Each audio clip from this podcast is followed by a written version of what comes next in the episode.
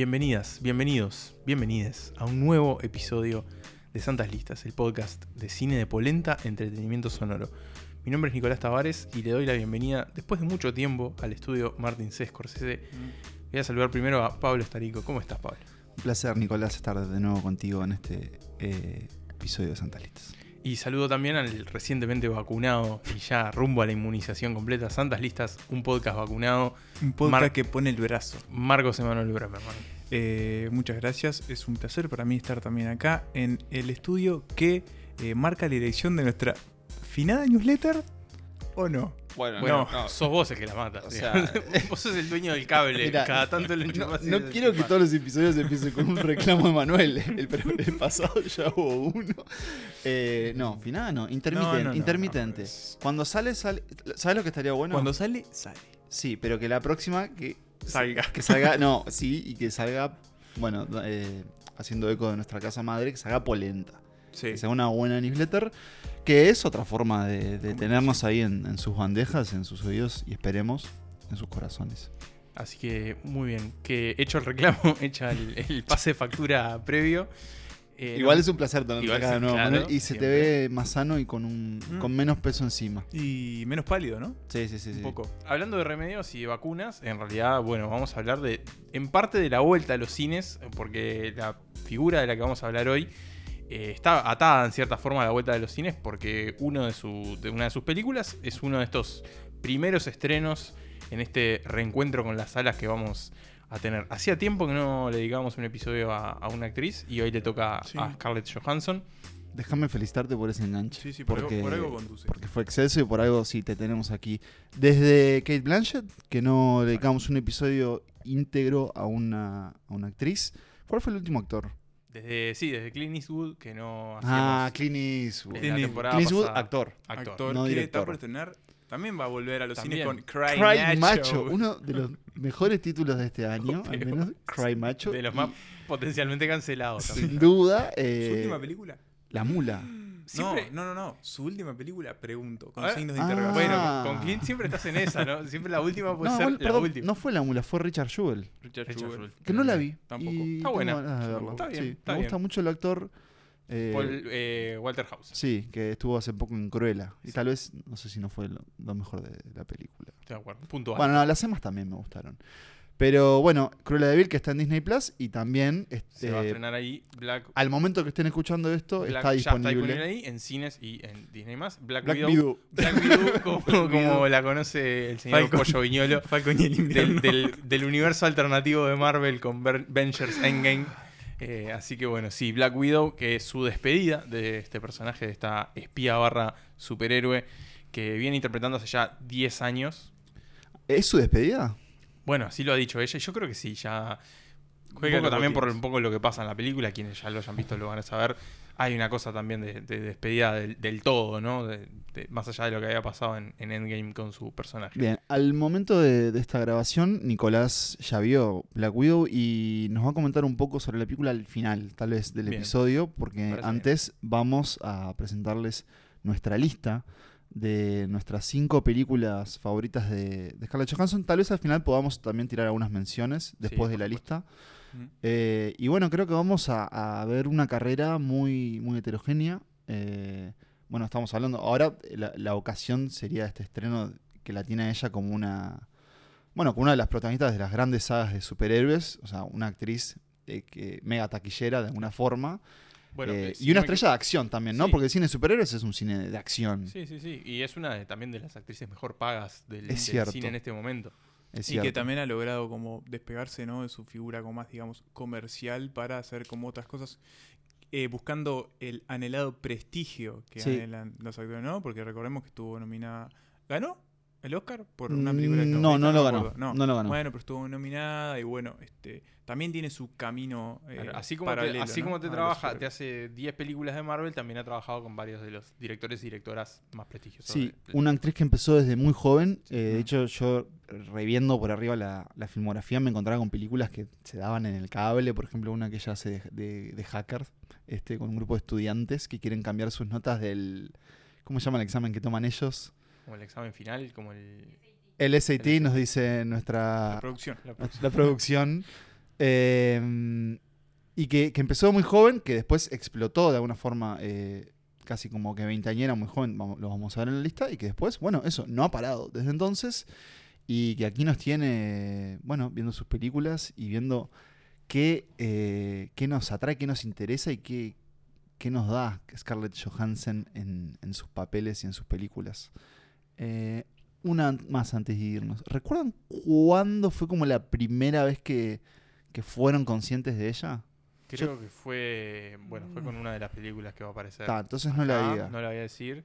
Pa, Y yo despu- no- Pero Sí, después, como que bueno, sí, yo cuando le empecé a prestar un poco más de atención al cine fue un poco como una mezcla, porque fue un poco cuando empezó con su papel en Marvel. Mm. y Al mismo tiempo empecé a ver, bueno, algunas como de sus películas más conocidas, porque también era un momento en el que estaba participando en, en varias películas, tipo de este, de este plan más, más, más prestigioso, ¿no? Que es lo que estábamos diciendo. Yo me di cuenta que creo que la primera vez como que, que dije quién es est- esta protagonista, quién es esta persona, fue con, eh, y espero no equivocarme, con La Isla.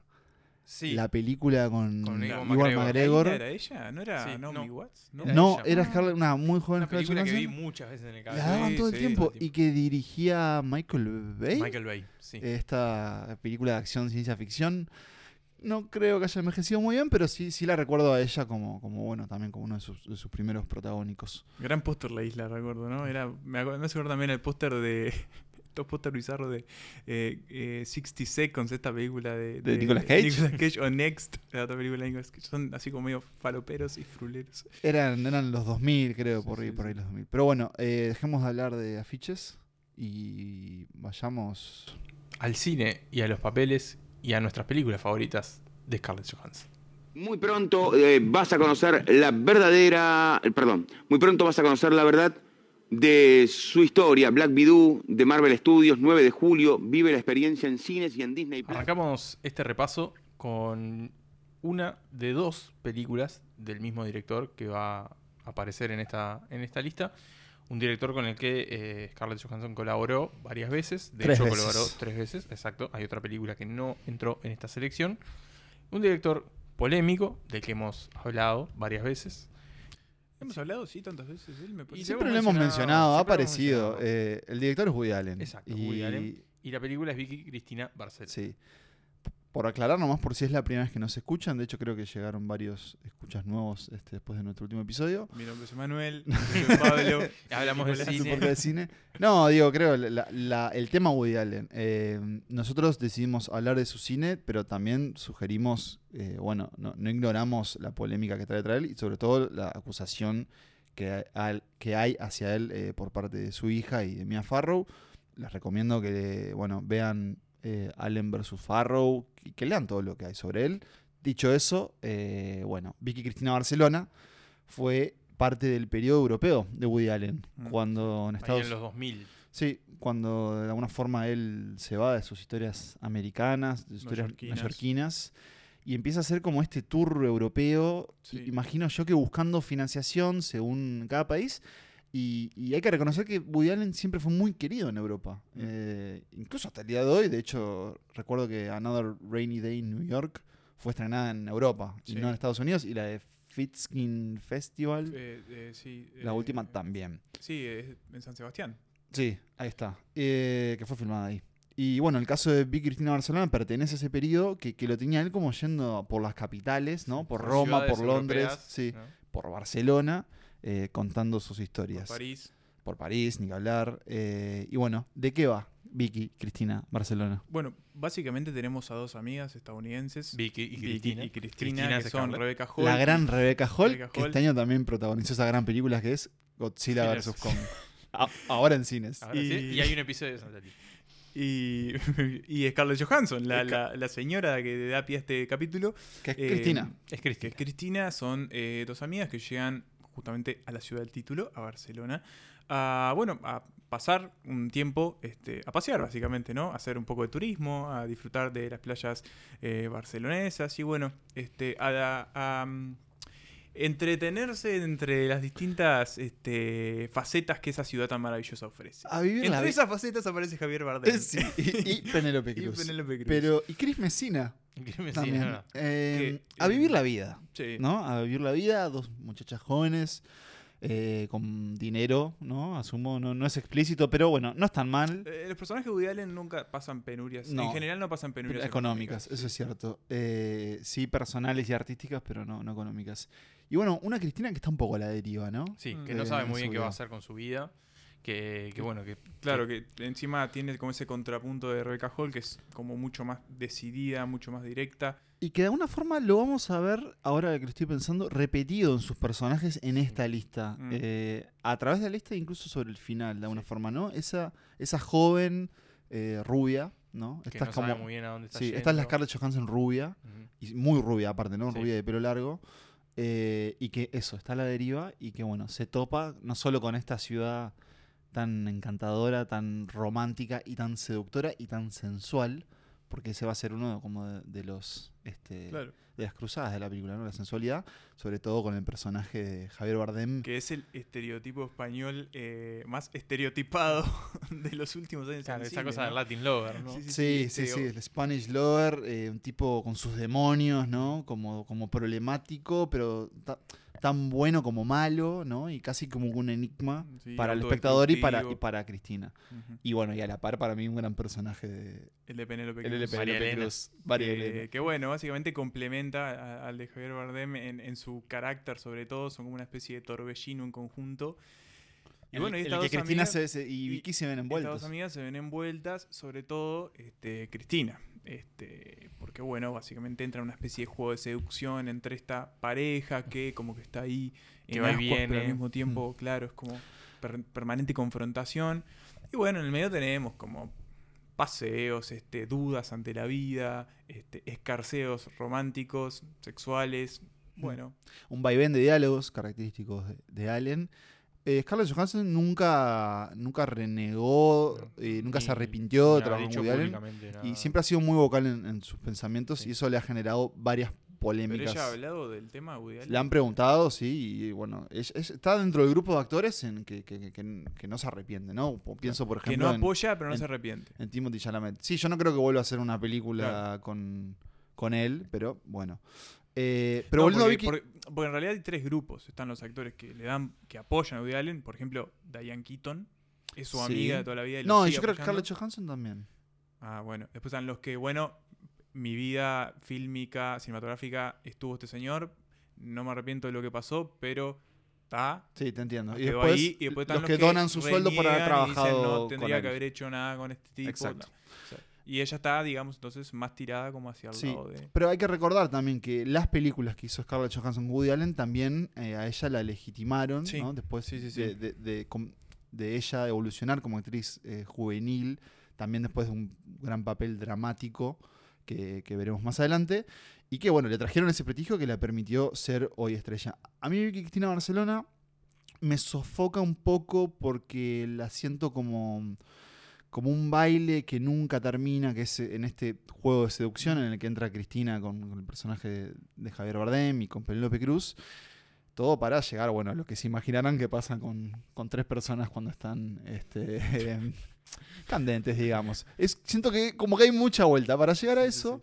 eh, y ahora igual volví a, rever algunas escenas. Hay mucho para decir Gregorio. Sí, eso, gracias, Simón. Hay, hay, hay escenas muy buenas y ella, lo que, me, lo que me interesa de ella en esta película es que... Hay muy buenas casas. Sí, hay muy, muy buena, buena- buena arquitectura.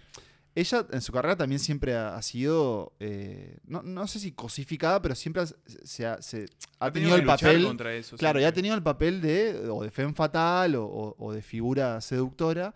Y en Vicky Cristina Barcelona hay algo de eso, pero no es todo el personaje, ¿no? No, y, Es- y está es esa mucho más vulnerable también. más Y esa inseguridad que decíamos también que está ahí, ese condimento que, que lo saca un poco de ese lugar. Antes que nos vayamos, eh, ya que estábamos hablando de su postura, Mm. ella es de las que lo defiende, que le Ah, cree, que es Keaton, inocente, que, que, bueno, que volvería a trabajar con él si surgiera la, la oportunidad. Aunque eso no quiere decir que ella no apoye movimientos como el Me Too, Time's Up y demás.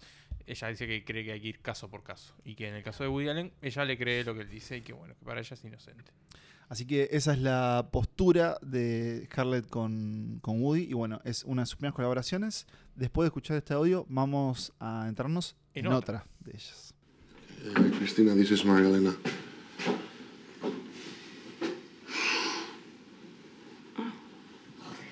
Me siento como una tonta, tío. Uh, uh, here you have to speak English. Please. I'm embarrassed. Okay. Oh, no. Ah. Please don't feel embarrassed. Can I get you anything at all? Vodka. Vodka.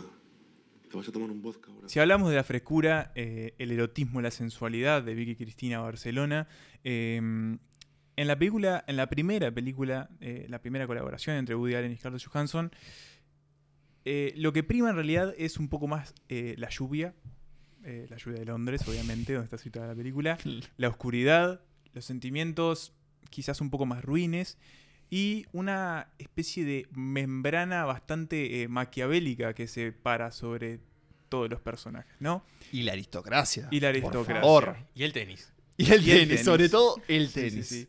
Deporte Porque- aristocrático sí lo hay. Porque estamos hablando de Match Point, no sé si habíamos mencionado el título, No, no, pero no. bueno, Match Point, una película del 2006, Seis. 2006, Creo que sí.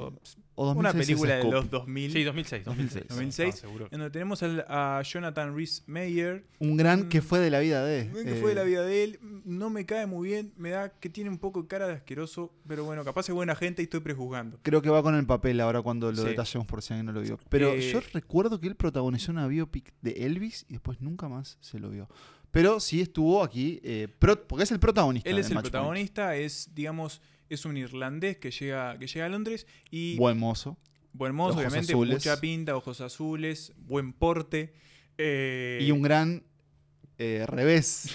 revés. imagino, porque es, es, un ex tenista Es un profesional. ex tenista profesional que se dedica a, a entrenar, bueno, gente que le gusta el tenis, eh, y tiene una cualidad, digamos, di- llamémosle cualidad, llamémosle, no sé, eh, quizás este, particularidad, y es que es un gran trepador. Sí. O sea, Trepador social. Sí. trepador social. eh, ¿Por qué? Porque se adentra en. eh, En una familia con mucho dinero que, Mm. bueno, es parte del club de tenis al que él llega a enseñar. A través de, de alguien más o menos de su edad, eh, alguien que comparte sus gustos por, por la ópera, bueno, por el tenis, y tan de nuevo, por la buena vida, eh, que tiene una hermana, que es la actriz Emily Mortimer. Que me cae muy bien. Sí, Sí, le- sí. la recordarán por The Newsroom, por ejemplo.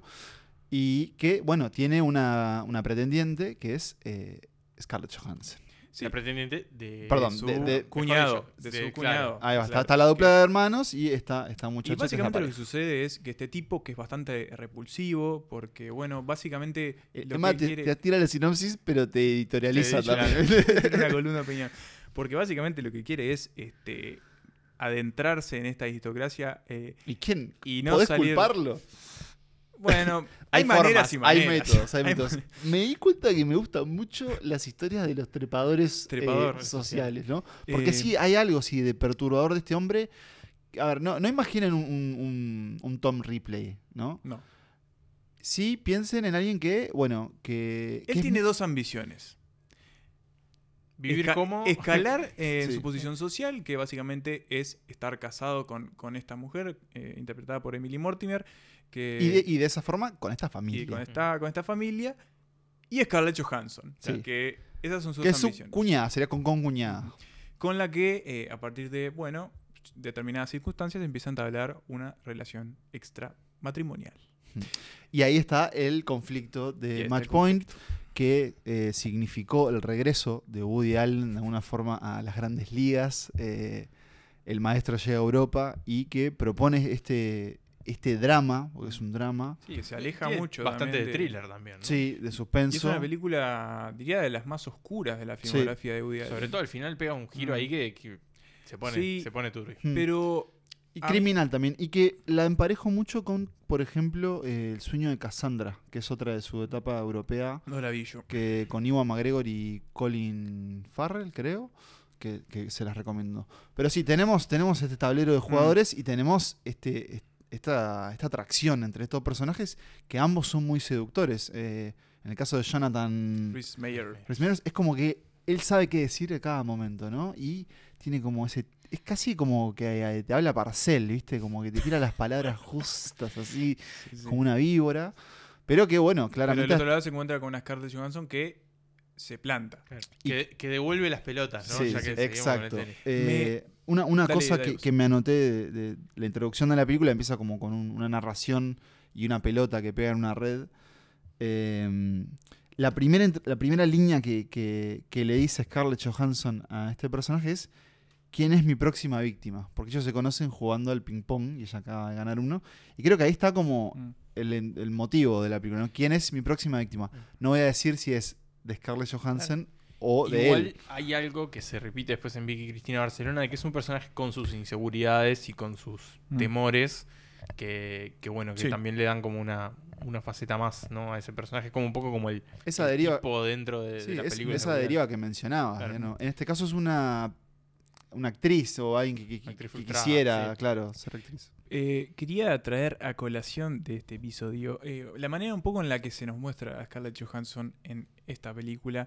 Primero, cómo se nos la presenta, ¿no? La primera imagen que tenemos de ella es una mujer extremadamente eh, seductora, Hmm. sensual, que está rodeada de una. De fondo tenemos una Sí. ventana que la deja absolutamente como brillante, Y blanca. está, eso, y está vestida de blanco, ¿no? Como esa pureza.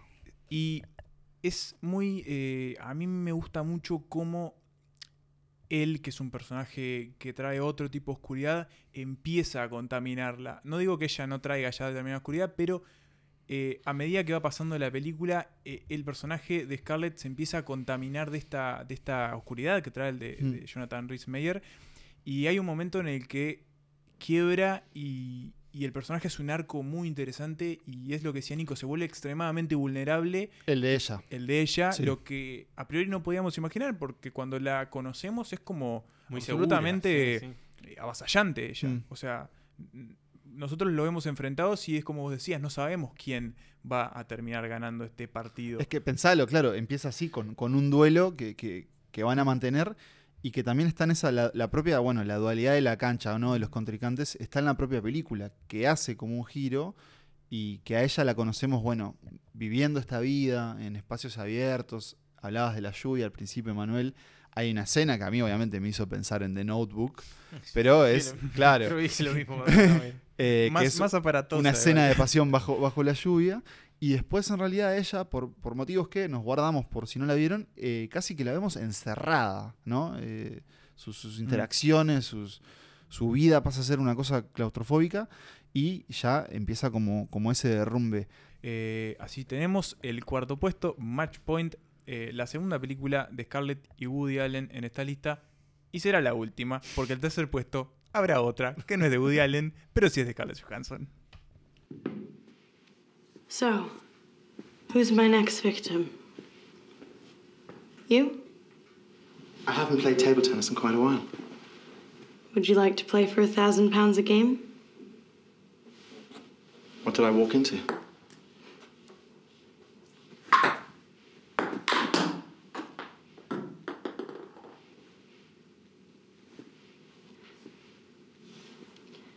What did I walk into? Nos quedamos en el Reino Unido para el tercer puesto, pero nos vamos más al norte, bastante más al norte, al otro lado del muro de Adriano, para meternos en tierras escocesas y hablar de Under the Skin. Esa es la película que ocupa nuestro tercer puesto, la película de Jonathan Glazer, eh, en la que Scarlett interpreta, en este caso ya es un rol protagónico, protagónico, digamos, es la protagonista. Es cierto. ¿Interpreta a qué? ¿Qué inter- bueno, ¿Qué ahí, ahí- ahí esa es la siguiente discusión que tenemos que dar. ¿Es ¿Qué un es? alien? ¿Es un ente? Creo que es un alienígena. Creo que Yo está entiendo que es planteado como que es un sí, sí, sí. alienígena. Una alienígena. Una, exacto. Puede ser. Es esta. Es una. que toma la apariencia de Scarlett Johansson. Y que se dedica a andar por las rutas. Haciendo que hombres las, las suban a sus vehículos. Recorran un trayecto con ella. Y mueran. Porque se los devora, básicamente. Las mete a una especie de sala negra. Sala negra con líquido. Mm, con algo, sí. como un vacío, como un. como plano Sí. en el que, bueno. un no lugar. Sí, un no lugar. un no lugar imaginado por eh, Jonathan Glazer, Exacto. el director de esta película. eh, tal vez la menos popular de toda la lista, pero una de las más eh, reverenciadas, al menos por la crítica. Es una película que, que suele aparecer y muy alto en, por ejemplo, las listas de las mejores películas del siglo XXI. eh, y que propone, sí, este, este casi que road trip, Mm. eh, aunque también tiene muchas escenas urbanas Sí. eh, de ciencia ficción y, y tal vez sea un, un concepto muy, muy superficial, pero de oscuridad, porque es una Sí, película bastante oscura. oscura, Mm. Eh, donde que, que- que genera también o, o que provoca en la carrera de Scarlett Johansson un volantazo por completo, eh, porque es un rol eh, que le exige, pero por todas partes, ¿no? No solo, por ejemplo, en des- hace desnudos, desnudos completos, sino también que está interpretando a una alienígena Sí. Dentro de una ciencia ficción que no es una ciencia ficción eh, easy, ¿no? No es No, es más, Eh, más, más, más, com- más- más dura, digamos. más dura, ¿no? más poética y, y con más preguntas que respuestas, Sí. ¿no? Porque incluso nos preguntábamos qué, qué es ella. Eh, no es, bueno, ella viene a conquistar para no. llevarse cosas. Es esta cosa, ¿Qué este está ente, haciendo? esta Porque, presencia. Claro, no, claro. tenemos, no tenemos motivos, no tenemos orígenes, no tenemos destino. Porque no es tenemos- solo hombre. Claro, y tenemos eh, a, a Scarlett, a esta protagonista, y tenemos su mirada, porque de alguna forma nosotros también vamos como que mirando esta ciudad, mirando estos hombres solitarios generalmente, eh, y encontrándonos como con belleza y fialdad, ¿no? Que convive todo el tiempo en, la película. A mí, yo no sé los orígenes muy bien de, de Glazer, pero me da la pauta de que es un tipo que hay algo del documental que toca una fibra en él, porque hay momentos muy documentales en esta película. Hay un momento en el que el personaje. Hay no actores, eh, Sí. los, los extras en general son no actores. Hay un momento que ella va caminando por la calle y empieza como a ver como diferentes eh, planos de, de las personas que están ahí y es muy documental. Muy, muy como los Safdie en ese Sí, sentido. y hablábamos hoy del tema del no lugar y para mí la película es como todo un ensayo en algún punto sobre el no lugar, ¿no? Hay como algo, como algo eh, in- inidentificable en esta Escocia. No, no, no, no, no podés como... Sí, como muy anónima también. Sí, co- hay, hay como mucho inmigrante también, da, Sí. da la pauta de que están como también en una especie de, de- de- de- limbo. Es como que toda la película transcurre en una especie de, de limbo que, bueno, lo tenemos muy claro en esa especie de, de habitación negra, pero que se extiende también para, para, otros, para otros lados. Es- Sí, y que, y que no, no se repiten sus pasos. Mm. eh, no es que, por, por ejemplo, también a la hora de, de detallar esta- est- a este ser y su existencia, no es que nos va a ir convidando de, de sus detalles para ir entendiendo, sino que también el, el método de, de ella en esta búsqueda de, de, no sé, de alimento o de qué, Sí, Y también eh, va, mutando como ella. ¿Se alimenta ella? Para mí alimenta algo más. Para mí no se alimenta ella. es- Ella es como... Forma como- parte de algo más. Es como una especie de... de- de- claro, de, de miembro Parte de un externo. organismo. Sí. Y que de hecho hay, hay como otras patas, ¿no? De esta especie de organismo, llamémosle, que está el motoquero este, Que Sí. que- Ujú. trabaja con ella. Hay Eh, experimentación, sí, es una sí. película experimental, eh, provocadora, desde, el- desde lo visual es, es muy atrapante, desde el sonido también. eh, El y- comienzo con, digamos, su aparente creación Sí. es como muy impresionante. y perturbadora. Sí. Eh, Es muy incómodo también. Es muy incómoda y... Pero bueno, nosotros... al- Hay momentos que me hizo acordar, eh, momentos como que, no sé, nos metemos dentro de esta habitación que me hicieron acordar un poco al, al momento trippy de 2001. Eh, Claro. Cuando Sí, sí, Dave sí. Bowman se mete en, en Sí, el a mí, bueno, por ejemplo, también hay... eh, me hizo acordar a, Annihilation años después, Claro, ¿no? sí, con, sí, sí, sí. con, eh, con esa forma. Tienen algo en común con Alex Garland. sí. Glazer. Y, y dentro de la carrera de Scarlett Johansson también, eh, de nuevo, ella ya estaba como también una, una actriz muy codiciada, mu- eh, Sí, más consolidado. muy pagada, claro, era una, una estrella de cine que hace, hace esto. Eh, Empieza por este camino de tal vez de cine de autor o de directores que también, eh, no, no polémicos, pero, pero sí controversiales y, y no de, de caer con un gusto muy fácil para todos. Mientras te hacía Avengers y compramos un zoológico. ¿no? Claro. La fiebre al cine. Con, Cameron Crowe. De Cameron Crowe, con Matt Damon. Con Matt Damon de pelo largo. Eh, es que a mí la verdad es que la película me gusta mucho, pero también... eh, me- ¿Cuál? ¿Compramos un zoológico? No, no, esa Ah. no la vi. Eh, Under the Skin, pero también me, me genera... Te repele, mi- es, es un poco repulsiva. En emociones, algún sí. punto. Pero bueno, aquí Eh, está en este sí. tercer Creo puesto. que ¿no? de, de estas cinco es la más compleja, digámosle. Yo creo que sí. Quizás Sí. no, es la, no es la mejor, Sí, es la más ni que compleja, más nos gustó, sí. pero es la más compleja, eso seguro. Sí, es la más compleja, pero invitamos a todos a verla. ¿Saben por qué? Además, porque está patrocinada y producida por nuestro estudio favorito, A24, que no nos paga, pero ojalá no pagara. Así que A24, si nos escuchás, estamos abiertos a que nos mandes un cheque. Y ustedes están abiertos a ver Under the Skin porque la pueden encontrar, ya saben, por ahí. You'll have to tell me how to get there. Just follow this road straight up. Okay. Sure. So what do you do? Uh, electrician. Oh, you're an electrician. Oh, it's cold. I shall be better. Yeah. aye. Yeah. So what is it you're doing? I'm I'm just um, driving just uh, some furniture for my family and All right. Lo que adoro de Nicole es eh, lo primero que escuchamos al ver Historia de un matrimonio, Marriage Story, de Noah Baumbach, nuestra película que ocupa el segundo puesto de este episodio sobre Scarlett Johansson, y que, y que empieza justamente con esta Scarlett que sale de la oscuridad, sale a escena en la piel de Nicole, una actriz que está atravesando un divorcio eh, muy difícil, muy doloroso, con su esposo, un director de, de renombre de teatro de Broadway, eh, bueno, de teatro en general, eh, interpretado por Adam Driver. Y en esta propuesta que hizo Noah Baumbach en el 2019, donde estuvo esta película, donde se estrenó, nosotros hablamos de ella en nuestra, no solo por los Oscars, sino también creo por nuestras películas favoritas de 2019, en donde Noah Baumbach, eh, bueno, nos dejó esta historia de esta ruptura de amor un poco, un poco no, creo que bastante basado en su experiencia personal con la actriz eh, Jennifer Jennifer Jason Lee, eh, y que deja dos enormes actuaciones. Una, la de Adam Driver, que ya sabemos que es uno de los actores de su generación, y otra es la de Scarlett Johansson, que de repente eh, deja en este papel de Nicole, eh, bueno, una nominación al Oscar. Sí. Sí, que ese año aparte tuvo dos, porque estaba por Jojo Rabbit. por Jojo Rabbit, que no entró en esta lista. No. Eh, ¿Por y no es de mis actuaciones No. favoritas. Pero sí lo es Marriage Story porque, bueno, me parece que, de nuevo, reviendo algunas escenas, creo que la narrativa que salió de esa película es como que estaba un poco más inclinada y es entendible hacia el lado de Charlie, ¿no? Del personaje de, de Adam Driver. Y que Nicole en este caso era vista como, bueno, creo que es ella la que propone el, El el divorcio, divorcio. Igual creo que la película dentro de todo es como bastante ecuánime. Ese ecuánime creo ¿no? que también lo que ellos hicieron lograron hacerlo así. Pero bueno, Entiendo es que haya entendible. más esfuerzo también para hacerla Claro. más ecuánime porque Porque está por contando él la por historia, decantación claro. está contando su historia. Está contando su historia. Mm. Eh, pero por ejemplo, Nicole es quien contrata a esta mega abogada interpretada por Laura Dern, que tiene bueno, un monólogo Maravilloso. memorable en la película.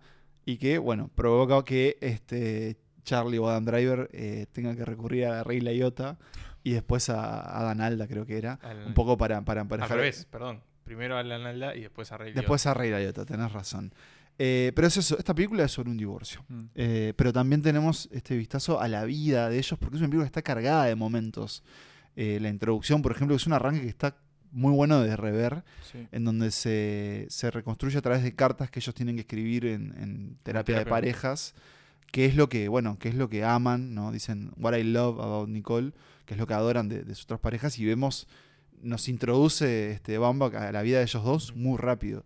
Y en el caso de Nicole, bueno, es una actriz este, muy buena, muy prometedora también, que de alguna forma dedicó su carrera hacia, hacia la obra de Charlie, entiendo. Sí, ella era, era intérprete en una de sus obras, era como la protagonista. Y, claro, ahí entra como el- empieza como la disputa interna de la pareja, ¿no? De bueno. Vos sos lo que este, sos por mí y viceversa, Yo ¿no? te Uno- hice. Y más claro. que, y sí, claro, y más que eso, bueno, empieza, claro, este, se lleva a todos los elogios este, el botija Adam Driver y ella queda como un poco siempre ladeada. Eh, es interesante también cómo resuena en, en ellos y sobre todo en ella el tema de, de, bueno, de, del hijo de ambos, ¿no? De cómo repercute también, Sí. este, no me acuerdo ahora cómo se llama el pibe, pero No, es bueno, que este, el no, Bueno. no ese. no, no, no. Eh, eso también cómo empiezan a jugar en, en ella como las, las cuestiones de, este, derivadas de, de la maternidad y de cómo podría también repercutir. Me gusta mucho el uso que hay como esa analogía entre la, eh, la oposición entre las ciudades que hace, que es muy clara y se habló mucho, ¿no? Nueva de Los York y Ángeles, Los Nueva York, ella representando Los Ángeles. Ella Eh, queriendo buscar de nuevo, ella, claro. su familia vi- vive ahí, ella quiere buscar un nuevo futuro actoral ahí y espacios él, abiertos, claro, este, él adora llanos, Nueva York. Y él adora como los rascacielos y la vorágine. Eh, El- el creo que es- es- está bien que esté acá en este puesto, es uno de los grandes papeles de Scarlett Sí. Johansson, es Creo- su gran Creo que tiene, papel. tuvo como, un, como una especie de redescubrimiento en cierta forma también, ¿no? Porque capaz que venía más, más de unos años bueno, con, con su personaje dentro del universo Marvel. como Completamente dedicado a ello, claro. Mm. Y Algunos como, trabajos ah, de también, doblaje. claro, también hacía otras cosas, ¿no? Como, Claro. bueno, está, eh, ¿Y me qué, que y qué de eso. año? Ambos roles Claro. dramáticos de alguna forma, un poco, un poco no, bastante más comédico el de Jojo Rabbit, pero... Y lo que disfruto mucho de esta película es eh, me- me- me- memes aparte, ¿no? Porque es una película que también generó vari- varios memes. Sí, la, la trompada. Cómo la, la película muestra también no solo el divorcio, sino también va más allá, ¿no? De- va al después. No es que corta ahí, sino Sí. que, bueno, también muestra un poco cómo ellos lidian ya con una vida post matrimonio, ¿no? Que me parece Sí. que está bueno. Y en, en el caso particular de, de Scarlett, eh, de nuevo, Nicole es un personaje que se repite, que no es que está a la deriva, pero sí se está cuestionando cómo sigue su, su vida ahora, bueno, sin Charlie, quién es ella como actriz sin Charlie. Eh, por ejemplo, hay una escena en donde ella está haciendo como unas pruebas de cámara con un bebé falso de CGI y le van poniendo máscaras eh, para probar cosas y como que le hablan, pero a la vez la ignoran, como que está todo el equipo detrás de, de cámaras opinando y demás y nadie escucha la voz de ella. Y yo asumo que un poco Scarlett Johansson dentro de la maquinaria de Marvel se debe haber sentido un poco así. De hecho, ella ha criticado un poco también. Bueno, eh, que también es un poco la forma, la razón de ser de Black Widow, ¿no? De tener su propia película después de tantos años. Una película sobre un personaje que murió. Claro. Eh, spoilers aparte, pero que murió y que ahora, bueno, bueno, vemos en, que el ella ha contado también que un poco fue como, como una especie como de pago de una deuda que había, ¿no? Porque bueno, durante varios años no se permitió que tuviera su propia película porque los jefes de Marvel decían que no era una película que, que no iba a vender, que no iba a vender sí. juguetes y demás.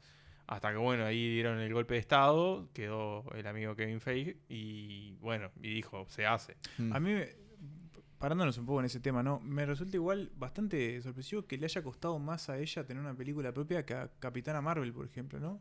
Que es Bueno, un pero ya personaje que ahí no ya estaba tan familiarizado con Ya ahí entra dentro del nuevo mandato, digamos. Mm. La película de Black Widow estaban vueltas hace tiempo. Black Widow, por favor. Black Widow. Como Pasa que como estaban filmando Avengers, eso quedó como postergada. Mm, Pero, claro. pero bueno, por eso demora más. Bueno, pero por ejemplo, ella. eh, Porque ellos, de hecho, ella hasta hace rato metía en el universo Marvel. Eso, ella se introduce en el universo Marvel en Iron Man 2, Sí, en un 2010. papel secundario, que hoy lo ves y, y da... Es- sí, fue como un, ca- un cacho de carne. Es horrible. sí, es, es, es como esta secretaria mega sexy, Sí. pero que también puede... No me acuerdo absolutamente Y Tony nada Stark- de Ella es la Man 2. secretaria Y Tony de- Stark tirando comentarios, tipo. Claro, se la carga todo el tiempo. Ella es como la secretaria de Tony Stark y tiene una escena en, en- en un pasillo que reparte Tira ahí patadas. Sí, eso me acuerdo, sí, sí. Pero eso es veo que todo lo que hay en, en- en Sí. ella. Después sí, con, con Vengadores ta, ya, ya entra como jugadora principal.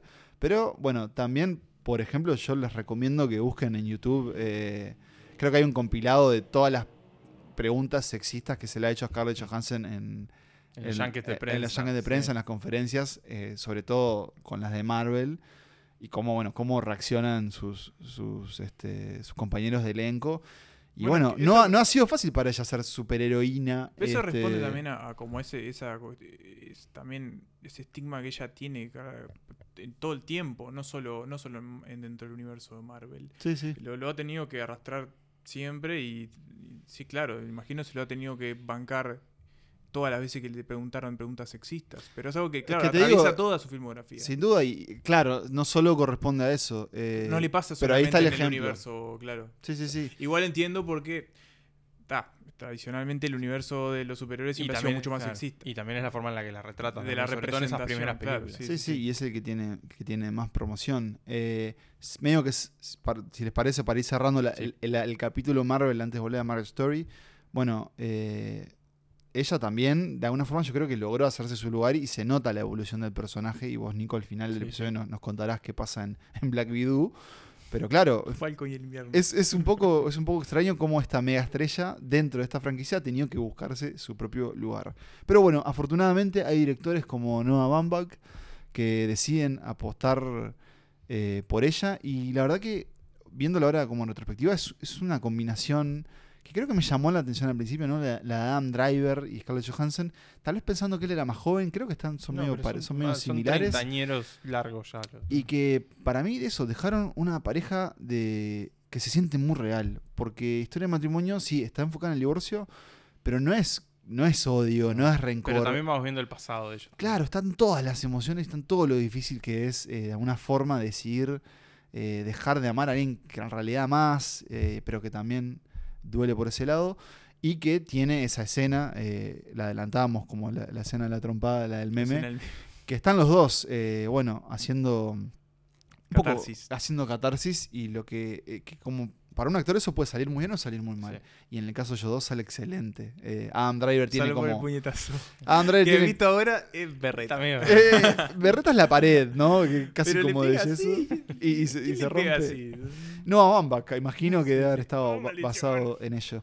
Eh, Estoy muy triste. como referencia, debe estar bueno verla, dobl- verla doblada. Como referencia pueden volver a nuestros episodios eh, 2019. de Y a 2010 todos los que hemos hecho. de 2019, sí. Eh, y también van a poder volver eh, a un episodio que, que creo que es de lo, fue, supo ser de los más escuchados Sí. eh, y que tiene que ver con la película que viene después de escuchar esta escena de historia de un matrimonio. I'm gonna give you a number. Okay, is it a therapist? Because I have a therapist. Well, it's my mom's therapist. We share her. She's a lawyer. She represented me when I left Dennis. Oh, you and Dennis are divorced? Since 2013. You still work together. That's nice. Oh no, he's a fucking cocksucker. Nora got me half of this project in the settlement.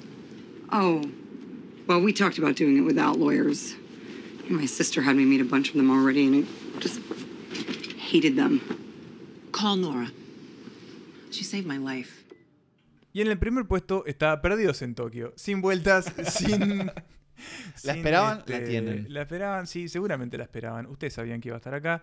Una película que supimos hablar hace muchísimo Añares. tiempo. Cuando Primera temporada. Primera temporada. Primera Con el- temporada. nuestro, nuestro spin-off Sensaciones. Sensaciones. Ah, Un spin-off que tenía un título entre signos de pregunta.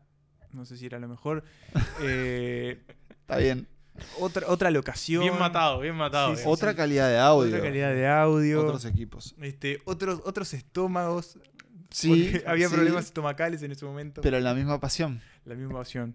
Eh, por, cine. por esta película, esta segunda película de Sofía Coppola tras eh, Las Vírgenes Suicidas.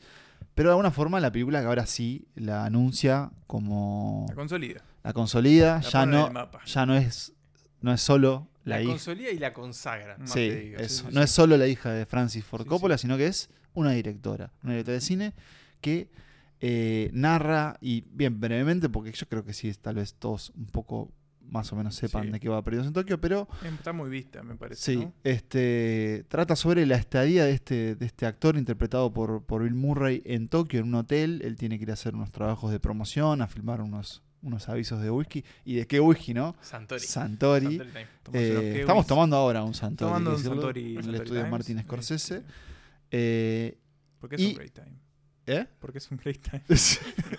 y comparte en este hotel, eh, o se conoce, se encuentra a esta, a esta joven, Charlotte. esta joven estudiante creo que era, No, no. graduada, de, no, graduada- graduada de Yale. graduada de Yale, universitaria. eh, Está ahí porque su pareja, un fotógrafo, está también Está trabajando. Eh, una película basada eh, también de nuevo en, en una relación, en este caso la, la propia Sofía, creo con Spike Jones, Eh, pero también un poco en la vida de, de- de su padre, de Francis Ford Coppola, eh, como esta estrella de cine en un país extranjero. Y bueno, ahí está. En su propia experiencia en en Tokio. su propia experiencia en Tokio, todo eso combinado para, de nuevo, esta segunda película que a la vez es un poco su primera película en el sentido de que mucha gente a través de Perdidos en Tokio Mm. va luego hacia las vírgenes. las vírgenes eh, Suicidas. suicidas y después al resto de la, Lo que viene. Gracias, la carrera de Sofía La última Coppola. fue The Big Guile. ¿no? Sí, una... ¿La vimos No, no, No. señor, fue... Ah, no, sí, otra con Bill Murray. Que Sí. es como una. Tiene mucho de perdidos en Tokio. Vamos, on sí, the rocks. y a esa no película me gustó. a mí me gustó. Vamos a darle unos Mm, añitos. Me emboló Vamos a darle unos añitos. a los 20 minutos. Yo creo que está muy buena. El ropa. final es desbarranca un poquitín, A mí me gustó. pero son muy encantadores. Y vamos a, vamos a dejarle un poquito añejar. A veces las películas necesitan eso. Eh, en Puede ser porque el capítulo pasado, y ya de paso los invitamos a escuchar el capítulo pasado de Santa Lista Responde, una de las preguntas fue, ¿alguna vez vieron una obra maestra y no se dieron cuenta que era una obra maestra hasta Era- mucho tiempo Sí, después? o fue algo una así? película que no nos gustó cuando la vimos y después la vimos de vuelta y dijimos, no estaba tan mal. Entonces podría pasar con On The Rocks, este, así que bueno, lo- quizás lo intente. Sin duda, yo diría que Perdidos en Tokio es una obra maestra. Sí, ¿eh? Perdidos en Tokio, sí. Eh, Y una que sí, que no necesitó envejecer porque creo que desde el momento que salió Eh, de hecho, fue, Fue en- muy, muy bien recibido. y fue nominada, eh, gana, Oscar. perdón, ganadora a mejor, mejor guion original. Pregunto, Dígale. y quiero que me respondan. ¿Por qué nos gusta Perdidos en Tokio? ¿Por qué nos gusta Perdidos en Tokio? Yo creo que por lo que cuenta y por cómo lo cuenta, porque es un poco una historia de un amor más menos platónico, más Mm. menos con- concretado, digámosle, entre dos personas que están como perdidas, justamente, que están un poco desorientadas, no solo por el lugar en el que están, que están en un lugar completamente ajeno a nivel cultural, temporal, eh, jet lag y todo eso. Igual que te aliena, que te bombardea de, con de- sus propias vidas. y- Están como ¿no? perdidos con ellos mismos también. Y que, bueno, de, de alguna forma los dos se encuentran entre ellos y, y se rescatan mutuamente. Y después, bueno, que queda esa como gran interrogante de qué pasará después. Pero ese momento que comparten es hermoso y está hermosamente retratado. Me aferro a tus palabras Sí. para decir que para mí es uno de, de- de los grandes romances del cine. eh, sin la lujuria, sin, sin lo otro que tiene a veces la seducción, que es, es- es- esa atracción corporal. eh, tal vez esté, tal vez no, si no lo vieron, pero que en realidad acá viene por dos mentes que se encuentran eh, en esta situación tan particular y, y que generan para mí una historia muy empática, porque como que desde el primer momento eh, Sofía Coppola logra que te adentres en ese estado mental de los dos, que es esa cosa con el tiempo, bueno, eh, una palabra que se ha usado mucho estos últimos años es la languidez, ¿no? Eh, en este mundo tan, bueno, extraño para nosotros, los occidentales, a la vez también muy cercano, casi que futurista en su momento, de alguna forma, muy divertido, muy solitario y tan melancólico A mí, eh, que, que es imposible salir eh, inmóvil de él. Dos, dos cosas sobre eso. Eh, hay una escena hablando de melancolía que, que me encanta y es cuando ella sale a pasear ahí por Tokio y se mete en un lugar, una cosa de maquinitas. Sí. Y lo único que hace es ponerse a mirar ahí lo que están jugando las maquinitas y es, es buenísima esa escena de eso, de rescata como esa melancolía eh, que está metida en todos, eh, en esa ciudad que en algún punto te, te- te aplana porque es un- una constante mm, escupida de información en la cara, ¿no? Es imposible Sí. no- no- cerrar los ojos ahí, parece. Sí. Y hay algo que también me gusta muchísimo de esta película y me di cuenta volviéndola a ver ahora para el episodio, y mm, que es que al principio, eso, ellos están absolutamente perdidos, ¿no? Solos en, en esta Tokio que no entienden, no la entienden, eh, lo podemos entender nosotros por escenas muy graciosas, por otras más difíciles y, para ellos, pero no lo entienden y no hay manera de resolverlo. Es un Tokio que es absolutamente ajeno para ellos, pero hay un momento en cuando ellos se encuentran que entre los dos y, y como uniendo algo eh, tácito, eh, logran hacer la ciudad. Logran desbloquearlo, le encuentran la vuelta. Logran encontrar la vuelta, hacen como se apropian de la ciudad y Tokio empieza a tener sentido. O sea, ellos dos les dan sentido a Tokio al mismo tiempo que se dan sentido entre ellos. Eso me parece como Sí. súper hermoso de la película. Para mí es, es eso, es, es- es muy empática y creo que se, se dio ese fenómeno que es cuando una- un director, una directora eh, flecha a un actor de una forma y, y parece haber una comprensión, un diálogo entre lo que uno quiere y pide del otro y que tiene a Scarlett Johansson muy joven, pero a la vez como con un bagaje encima en el personaje de Charlotte, ¿no? Eh, incluso también apostando a los silencios, a... No hay, no hay cosas como tan llamativas. Sí hay momentos muy graciosos también. sí, sí, Eso sí, le dan un aire a la película. eh, un aire como muy bienvenido. La ida al, pro- al- al- a la ida del programa del Susano Jiménez japonés es. Claro, pero, pero, pero incluso miren cómo estamos hablando de la película. Casi que como una reverencia, ¿no? Como una devoción. Creo que la teníamos cuando hicimos aquella, aquel episodio con la querida Pia Superbiel. Eh, pero bueno, también creo que ahora podemos revisitar y esa magia sigue ahí. Sí. Eh, esa primera escena que es eh, la cola de Scarlett Johansson, ¿no? Con, con esa bombacha rosada. Y decís, bueno, es como algo eh, como infantil, puro, pero que en realidad representa a esta mujer ya adulta o en miras de la adultez, porque ella forma parte de un mundo adulto a través de, de su pareja, pero ella sigue siendo... Sí, está sigue siendo- ahí, como en el siendo claro, sigue siendo muy joven. Y bueno, este aquí, este Bill Murray, que también podríamos dedicarle un episodio entero a él, a la actuación de él acá, pero que, que viene con, con ese cansancio de este. De la vida, ¿no? Sí, De todo. este actor, eh, Bob, ¿era? Bob, sí. Bob Bob Harris. Harris. Bob Harris. eh, Ya lo. Creo que lo preguntamos en aquel episodio, pero. ¿Qué le dice al final? En la eh, última escena, recordemos, en la última escena, eh, él se está yendo de Tokio, ella se queda. Eh, no es un spoiler esto, es una película del 2003, ya pasaron Es una imagen que 20 creo que, que en- años, fu- sí. supo eh, poblar Tumblr, por ejemplo. Era eh, el, el- el- bueno, ese plano Ella de se espaldas a aleja Scarlett. Tokio, él se baja del taxi, la alcanza, eh, se besan y le dice algo al oído que no sabemos. Para mí le hice muchos éxitos en Black Widow. Mira, El Hydra. Mira, vos dale fuerte, te va a ir muy bien. eh, Creo no que te es- preocupes. Sofía nunca lo dijo, ¿no? No. Eh, y nunca lo dirá, supongo yo. Supongo No, que será como esos misterios. hay Podemos ideas. aventurar. Queremos, pero te, te repregunto, ¿querés saber qué le dijo? Ah, sí, obvio. Yo soy periodista antes que persona. No, mentira, mentira. No quiero ¿Y saber. qué, y qué le dije? ¿Qué le puedo no, haber no dicho? sé qué le quiero. No quiero, no sé, no sé. Sí. Un eventual, no sé, no quiero saberlo. Viene Sofía Coppola y dice, muchachos, Les voy a contar. no, dice esto. Tengo una idea para Perdidos en Tokio 2. No, Con ellos, Tokyo Drift. con ellos adultos. la, la hago. Podríamos eh, hacer un Before Sunrise, Before Sunset de Perdidos en Tokio o los dejamos ahí. yo le digo, Sofía, si llegamos a un acuerdo económico que a todos nos venga bien. Pero pero Sofía, primero que nada, muy rico el vino de tu padre, bueno, gracias. Sí. De la bodega Coppola. Y Este- segundo, lo dejamos ahí mejor. Yo lo dejaría ahí. sí. No, no hace falta. A los clásicos, ¿no? ¿Es un No hay que- clásico moderno? Sí, Sí, sin sí, dudas. Sí, sí, sí, sí, sí, sí, sin dudas. Bien, entonces eso quiere decir que probablemente vuelva a aparecer eh, en, en este podcast. Cuando hablemos de momento. películas situadas en Tokio, por ejemplo. Por ejemplo. ¿Qué les gustaría escuchar antes de repasar la lista y despedirnos? ¿La escena karaoke? Sí, Dale, sí, cantando More Than This, ¿no? La canción esa de. La canción esa. I'm winking at you, gonna make you.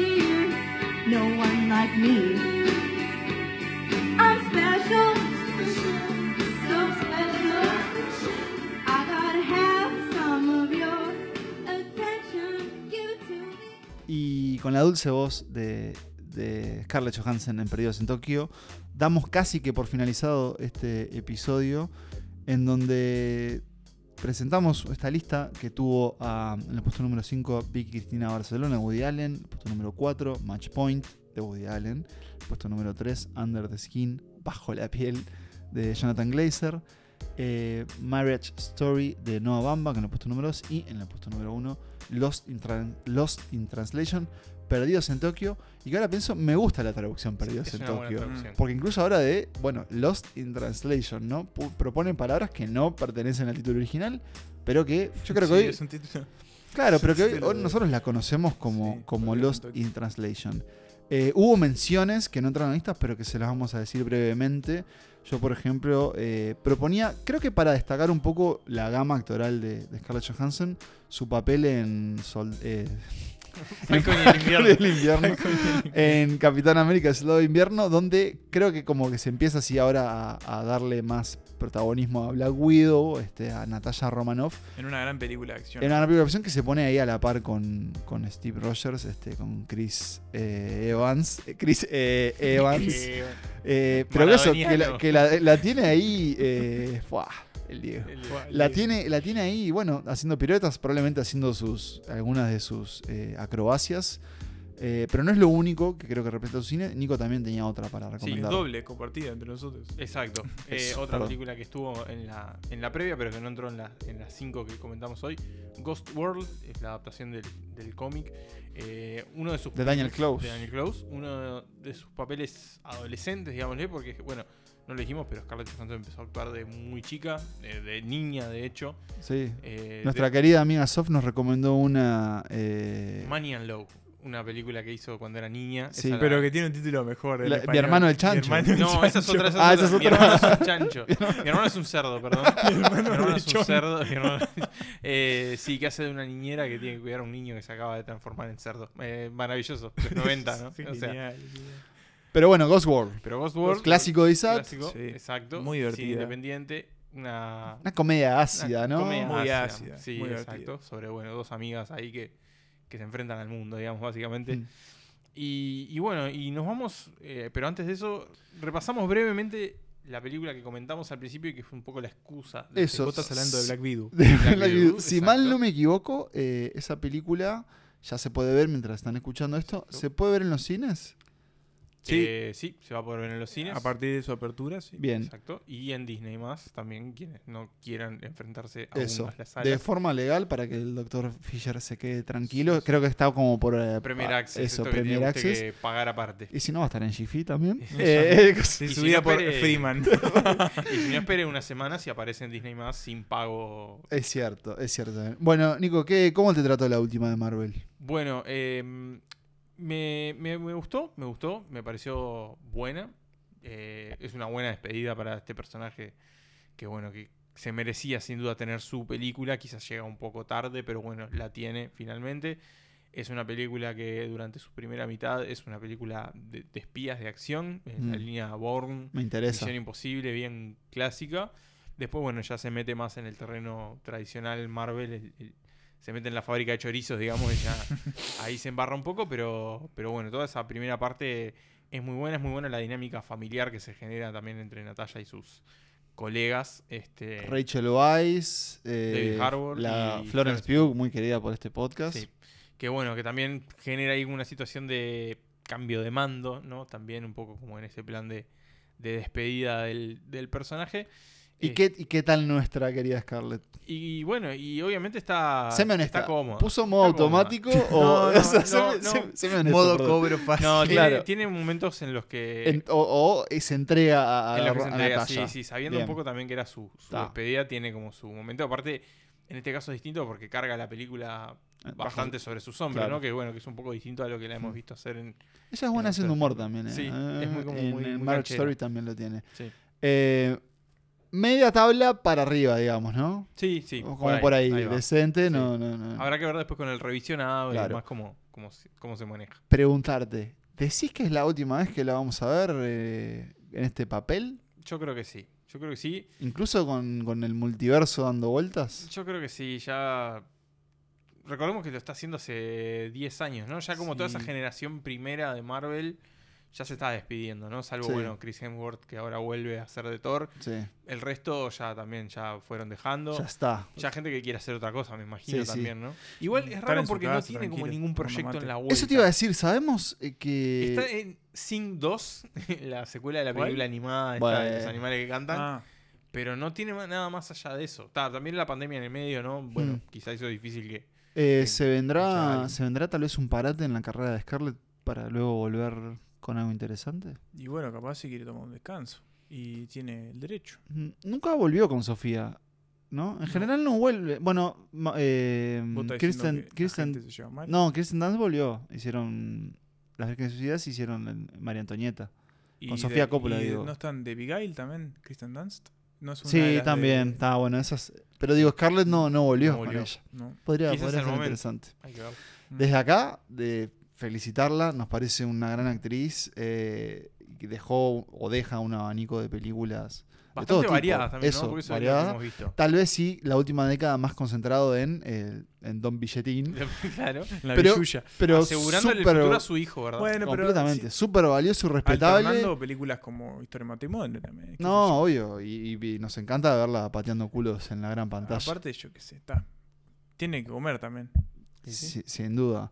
Eh, bueno, nada más que decirle gracias a Scarlett por todo lo que nos das y a ustedes, señores, Mm. por haber dejado tantos Datos. conceptos. Datos este, y cosas. ¿Pasamos a los anuncios cuenta, ¿no? oficiales? Avisos Dale, oficiales. Hay un grupo de Telegram muy interesante. Sí. Sí, que viene en crecimiento. Sí, y sí. les digo. Franco crecimiento. Franco. Sí, tal vez. Siempre tienen las exclusivas, ¿no? Siempre les decimos, miren Ah, que sí. el próximo capítulo es de esto. Sí, Pueden comentarlo, pueden participar. recomendaciones Por ahora no lo reciben antes, pero ¿quién, Están ahí, quién no ¿no? sabe? Sí, y yo les diría Podríamos que, empezar a- diría que, que- que entren a él ahora, porque quién no dice, tal vez en un punto lo cerremos un ratito, no sé, por lo pronto eh, está divino. membresía.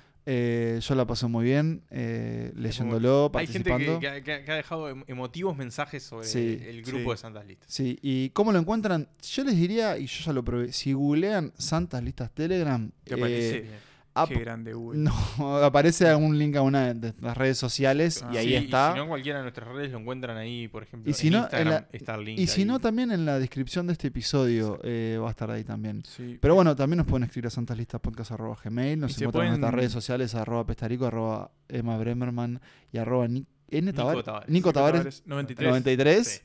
Eh, y en arroba Santas Listas en Instagram, eh, sí. arroba Polenta Podcast en Twitter. Vuelve el, sa- el Y se pueden parar y se pueden suscribir en Spotify, que es importante. Sí, se pueden siempre hay un Sí. seguir, un suscribir. follow. En la cuenta, en la red que ustedes lo escuchen, Mm, pues en sí. Spotify, puede ser en Es la que su importante porque preferencia. te avisa el Y nos vemos en el cine, ¿eh? Ahora sí. Ahora sí. Eh, la próxima semana, creo, de, este, de esta grabación, vamos a estar en una sala y así que les vamos a contar cómo nos fue. Eh, es muy emocional para mí volver, tengo muchas ganas de volver con ustedes también. Ya lo hicimos en el año pasado Con con, Buñuel. con Buñuel. Yo, creo que, este año... hay que buscar otro perfil. Claro, Hay hay, que hay que buscar buscar algo- que- Pero Black, Black Widow. Black Widow puede ser que no, pero ella la vio. Bueno, Bueno, se, se puede ver de vuelta. Ah, se sí, ve todo distinto. Se ve todo Sí, si Sin no- marca de agua, pues la digo marca de agua. Ah, Godzilla vs. Kong otra vez. Sí, Rápido y Furioso 9, señores. por favor. Uh, sí. Que le debemos la lista Sí. Es cierto. eh, no- se la debemos a la, a la a familia. la familia. Y a esa hermosa familia que conforma el grupo de Telegram. Santa Lista Sí, sí. lo volvemos a, a- a recomendar.